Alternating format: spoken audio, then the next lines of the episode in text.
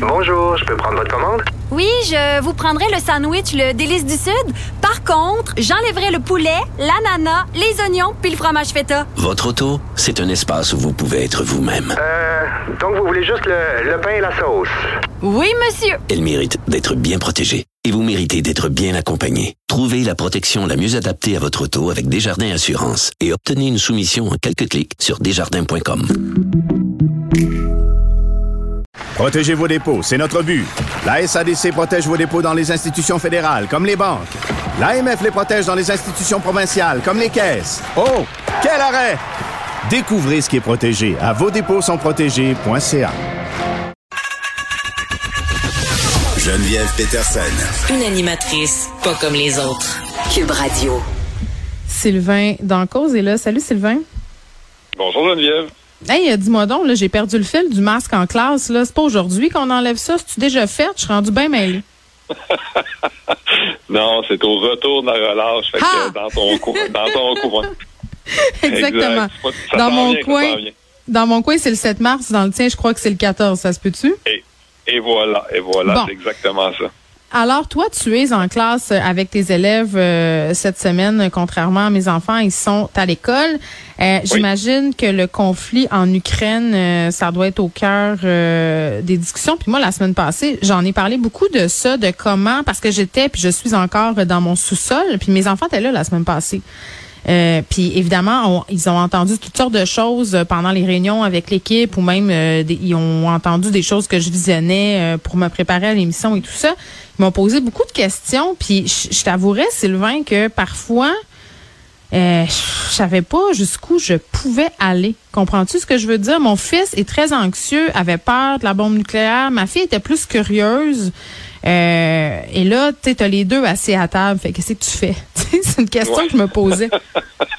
Ben, il n'y a pas de réponse facile ou de des réponses déjà toutes prêtes à ta question. Mm. Euh, je parlais avec un de mes collègues tout à l'heure qui enseigne en cinquième secondaire là, le cours de monde contemporain. Ben, il est servi, hein, Euh, mettons. Pandémie, exact, guerre, les- crise climatique. Exact. Fait que là, les, les, les- en fait, les deux profs sont, sont là-dedans là, à, à plein temps. Puis euh, tantôt, Carl me disait que, que dans ses classes, les, les élèves, certains élèves demandaient justement est-ce qu'il y a une menace nucléaire possible, monsieur, c'est possible, ça peut s'arriver.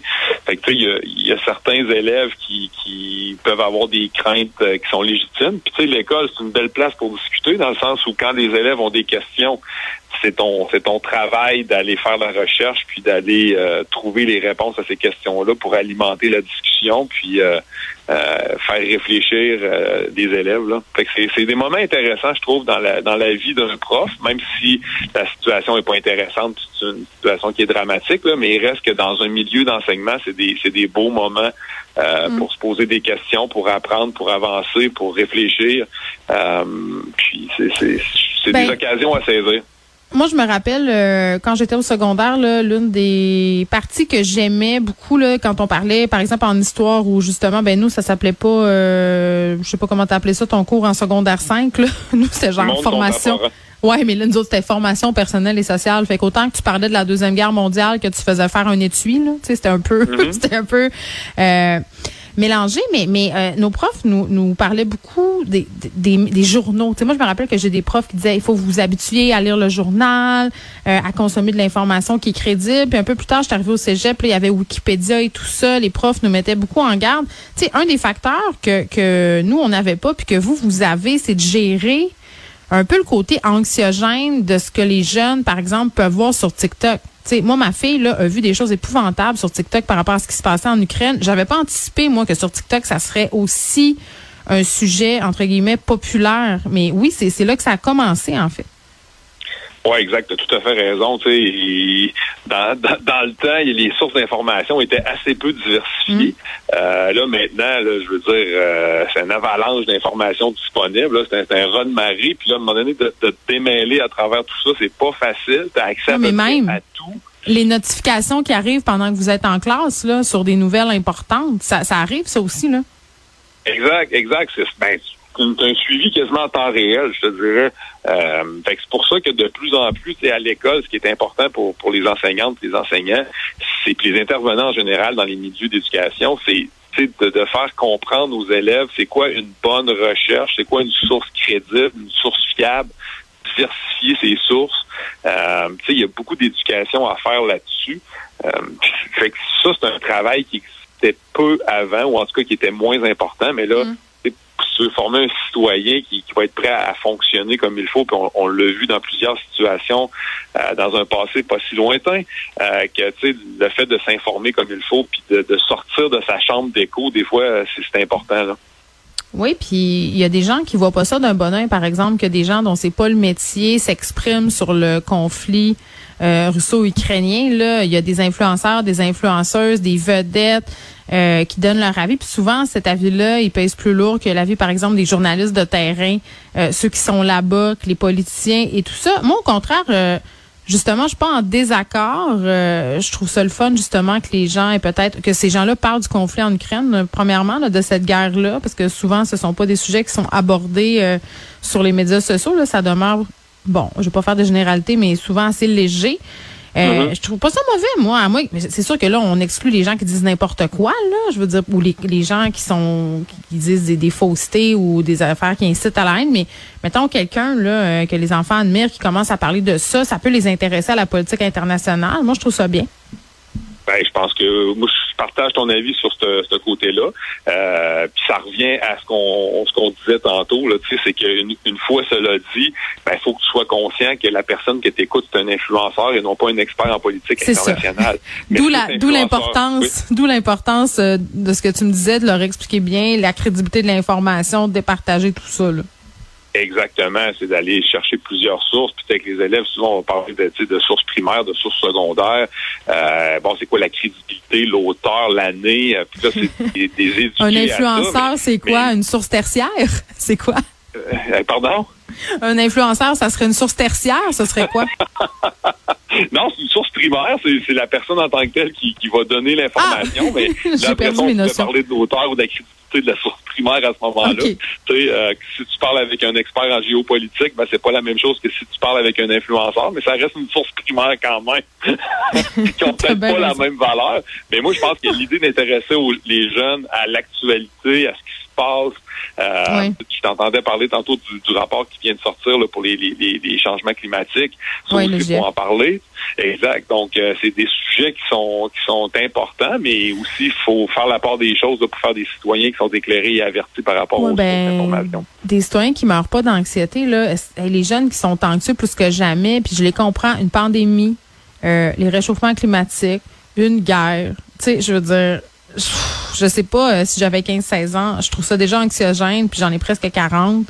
Euh, je me mets dans la peau d'une personne de 16-17 ans qui regarde vers l'avant. là. Euh, en tout cas, on va essayer de trouver des sujets sur lesquels les raccrocher dans les prochaines semaines. C'est ce que je pense. Sylvain, tu voulais? Oui. revenir sur un article de la presse. On s'en va un peu ailleurs. Tu voulais me parler des directions d'école. Ça ne se bouscule pas au portillon pour occuper ces fonctions-là. Puis on sait qu'on était dans une crise. Là. Je pense que c'est avant la pandémie, à un moment donné, avant la rentrée scolaire, puis pendant les deux premières semaines, il y avait plein de plein d'écoles qui n'avaient pas de direction. Oui, c'est un article qui est sorti dans la presse euh, vendredi passé sur le fait qu'il y a une pénurie de directeurs d'école.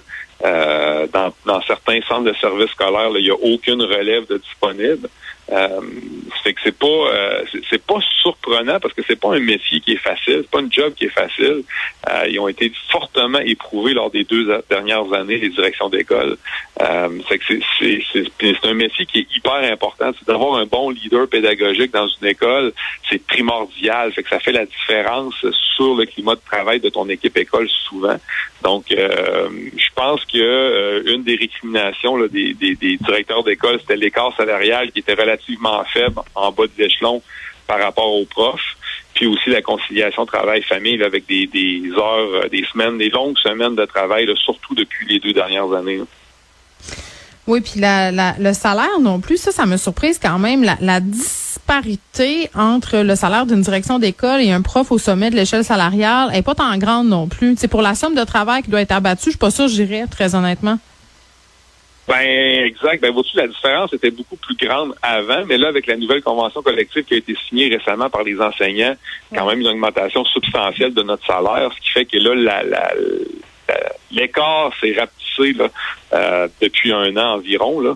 Euh, c'est sûr, c'est sûr que en plus, tu vis beaucoup des fois quand tu es directeur adjoint puis tu commences, tu es beaucoup dans le négatif. Hein? Fait que c'est pas les élèves avec qui ça va bien qui sont dans ton bureau, c'est pas les parents souvent là, moi. J'étais souvent hein? là au bureau du directeur adjoint, je dois l'avouer. Nous, ça s'appelait le directeur pédagogique. J'avais un ben, petit abonnement. Jean-François, on le salue. C'est pas c'est pas des jobs faciles puis euh, mm. même chose pour tes employés là, je veux dire souvent les, les profs qui vont passer dans ton bureau c'est rarement pour te féliciter aussi. Fait que tu sais des fois les premières années sont quand même pas faciles, tu navigues beaucoup dans du négatif puis là ben tu coupes un peu de tes avantages par rapport aux, vacances par exemple. Euh, puis là ben s'il y a pas une différence salariale intéressante, ben c'est sûr que euh, ça va pas se bousculer effectivement aux portes pour aller faire ce travail là. En tout cas, Jean-François aurait mérité une augmentation euh, salariale juste pour m'avoir enduré pendant tout mon secondaire. Merci, Sylvain. Ça m'a fait plaisir, Geneviève. Bye bye.